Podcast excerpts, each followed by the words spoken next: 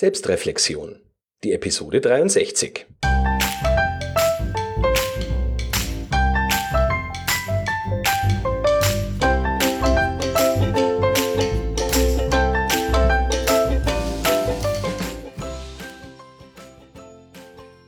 Ein enthusiastisches Hallo und willkommen zu einer neuen Podcast-Episode.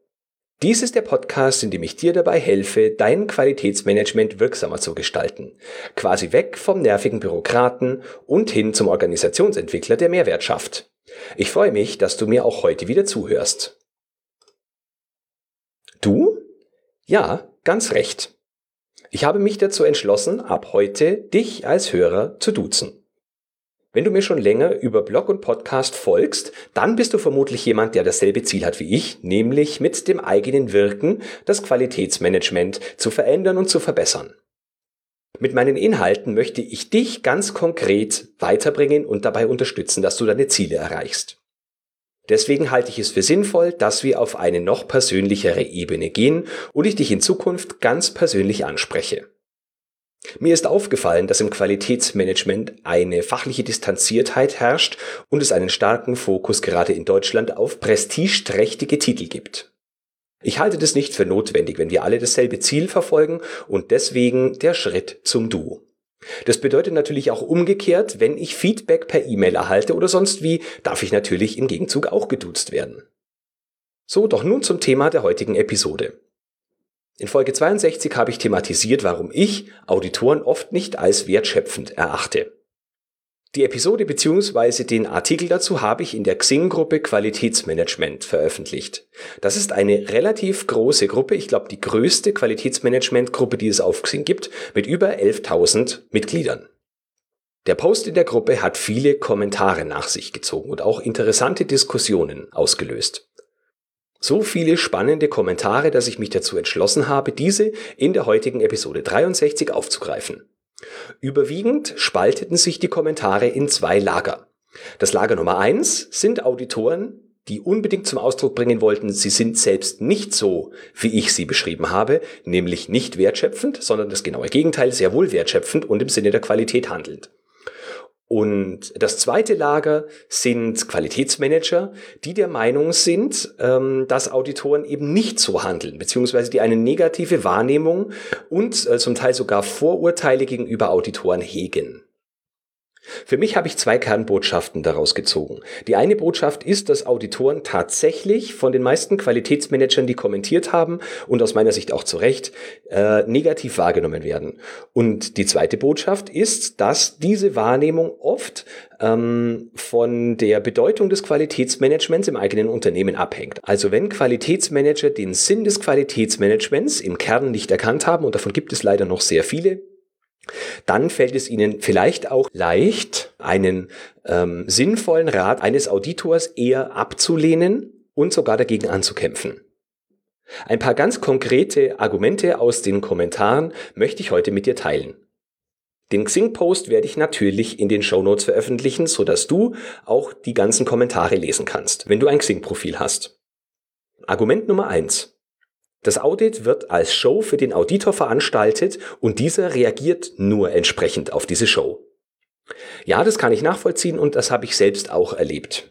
Ist nur die Frage, wer von beiden hat angefangen. Geht der Auditor in das Audit, indem er vorher und weiß vorher schon, dass er eine Show geboten bekommen wird? Und vor allem, warum kommen die Unternehmen auf die Idee, auf die Idee dass sie eine solche Show abziehen wollen? Denn äh, dieses Showmaster-Prinzip ist ja sehr anstrengend. Meistens liegt es daran, dass die Qualitätsmanager bzw. die Unternehmen ähm, so von ihrem nicht qualitätsgetriebenen Tagesgeschäft in Beschlag genommen werden, dass sie gar keine Zeit haben, die ähm, ja sinnvollen und richtigen Anforderungen der Auditoren und Kunden umzusetzen.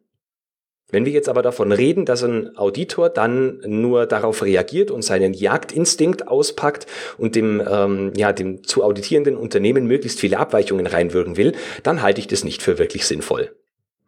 Vielmehr könnte dieser Auditor versuchen, dem Unternehmen plausibel zu machen, welchen zusätzlichen Nutzen zu einem Zertifikat ein solches Audit bzw. ein Qualitätsmanagement bieten kann und dass es der Auditor auf keinen Fall schlecht mit dem Unternehmen meint. Denn beide Seiten haben von solchen Widerständen nicht wirklich was. Ein zweites Argument. Unternehmen selbst erkennen oft den Benefit einer Zertifizierung nicht. Darauf bin ich jetzt gerade eben schon im Prinzip eingegangen, wenn Unternehmen und Qualitätsmanager nicht erkennen, dass ein Managementsystem einen Benefit außer dem ähm, Papierzertifikat hat, ja dann kann ein Auditor auch nicht unbedingt mit einem warmen Empfang rechnen, weil man muss dann ja automatisch davon ausgehen, dass man äh, sich nur Abweichungen abholt und bei so einem Audit nichts Vernünftiges rauskommen kann. Argument Nummer drei. Die oberste Leitung trägt Rechenschaftspflicht über ein gut funktionierendes Qualitätsmanagement und nicht nur der Quality Manager. Ja, das halte ich auch für absolut richtig. Wenn die oberste Leitung nicht hinter dem eigenen Qualitätsmanagementsystem steht, dann tut sich auch der Quality Manager schwer. Und ich bin der Meinung, dass der Quality Manager eine so exponierte Rolle im Unternehmen hat, dass er die besten, dass er über die besten Voraussetzungen verfügt, alle anderen davon zu überzeugen, dass ein Qualitätsmanagementsystem absolut Sinn macht. Und zwar für alle. Für Kunden, für die Geschäftsleitung, für den Vertrieb und letztendlich natürlich auch für den Qualitätsmanager selbst. Wenn wir als Qualitätsmanager aber keine Werbung für unsere eigene Leistung und das, was wir damit bezwecken können, äh, machen, naja, wie sollen es andere dann erkennen? Argument Nummer vier: Der Auditor muss eine klare Zielsetzung haben und die kommt vom Auftraggeber. Ja, dieses Argument kann ich einerseits nachvollziehen, andererseits sehe ich das aber nicht wirklich oft umgesetzt. Welche Zielsetzung hat ein Auditor? Oft machen wir Audits, weil wir sie halt machen müssen. Wir fahren zu Lieferanten, weil wir sicherstellen müssen, dass die Lieferanten ihre Prozesse einhalten, beziehungsweise weil wir ein Qualitätsmanagementsystem haben, das halt Lieferanten Audits mehr oder weniger vorzuschreiben scheint. Warum kommen externe Auditoren? Weil diese Audits notwendig sind, damit wir unser Zertifikat bekommen. Bei diesen Zielsetzungen steht meistens nicht die wirkliche Qualität im Vordergrund, und zwar die Qualität, die wir unseren Kunden und unseren Endverbrauchern bzw. Konsumenten schulden. Es geht meistens um irgendwelche Dinge, die es nur deswegen gibt, weil die Unternehmen selbst nicht dafür sorgen, dass ihr Qualitätsmanagement sich ständig weiterentwickelt und das bietet, was es eigentlich bieten soll. Fünftes Argument. Auditoren sind schlecht ausgebildet. Ja, auch das kann ich nachvollziehen, wobei ich von mir behaupten möchte, dass ich selbst nicht die allerbeste Auditorenausbildung habe. Ich finde, das ist ein Stück weit eine Ausrede, denn ähm, wenn wir über gesunden Menschenverstand verfügen, dann sollte es uns nicht so schwer fallen, uns zu überlegen, wie denn unser Gegenüber auf äh, den ganz vorhin beschriebenen Jagdtrieb reagieren könnten. Aus meiner Sicht sollten gute Auditoren dann darüber nachdenken, mit welchen Strategien sie am besten erreichen, dass äh, die Qualitätsmanager des Unternehmens ihre Anmerkungen am besten aufgreifen, am ehesten aufgreifen und umsetzen wollen. Wenn wir nur der Meinung sind, dass die anderen überhaupt gar keine andere Wahl haben, als die von uns festgestellten Abweichungen umzusetzen, äh, und wenn das unser Mindset ist, naja, dann äh, sind wir wieder bei den vorhin beschriebenen Widerständen. Ich persönlich habe als Auditor auch deutlich mehr Spaß daran, gemeinsam mit den Menschen, die ich auditiere, Dinge voranzubringen, als wenn ich versuche, das gegen die zu machen. Natürlich mag es auch ein paar Menschen geben, die tatsächlich so beratungsresistent sind und egal wie gut meine Vorschläge sind, diese nicht umsetzen wollen.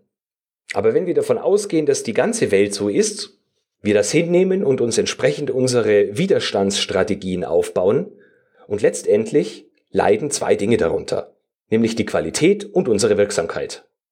So, was ist nun mein Fazit für die heutige Episode? Das ist auch der Grund, warum ich sie Selbstreflexion genannt habe. Zum einen möchte ich betonen, dass wir Abstand davon nehmen sollten, andere Menschen zu verurteilen und in Schubladen zu stecken. Auch wenn ich in meinem Artikel von der Fraktion Rot und der Fraktion Blau gesprochen habe, sollte das eigentlich nur eine äh, Kategorisierung oder besser gesagt eine Plausibilisierung dafür sein, warum sich diese beiden äh, Auditoren und Qualitätsmanager oft ähm, naja, mit Widerständen begegnen.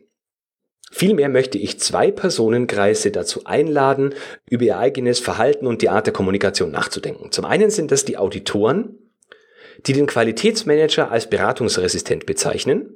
Und zum anderen sind es die Qualitätsmanager, die finden, dass sie der Auditor nur in die Pfanne hauen will. Beide Seiten sollten wirklich darüber nachdenken, ob sie selbst mit ihrem Verhalten und ihrer Kommunikation, ähm, naja, die Reaktion des anderen erst provozieren. Und beide sollten auch darüber nachdenken, welchen Vorteil im Sinne der Qualität ihr Verhalten jeweils hat. Wenn wir unsere Kommunikation und unser Verhalten richtig ausrichten, dann werden wir automatisch gegen weniger Widerstände kämpfen müssen, wir kreieren mehr Wertschöpfung und Wirksamkeit im Sinne einer besseren Qualität. Und das ist doch eigentlich das, was uns alle einen sollte. So, das war's für heute. Herzlichen Dank, dass du mir deine Ohren geliehen hast. Natürlich darfst du mir auch zu dieser Episode wieder eine Nachricht schreiben. Meine E-Mail-Adresse lautet florian.frankel.q-enthusiast.de. Damit verabschiede ich mich für heute von dir, wünsche dir eine gute Zeit und bis nächste Woche. Und denk immer daran, Qualität braucht kluge Köpfe. So wie dich.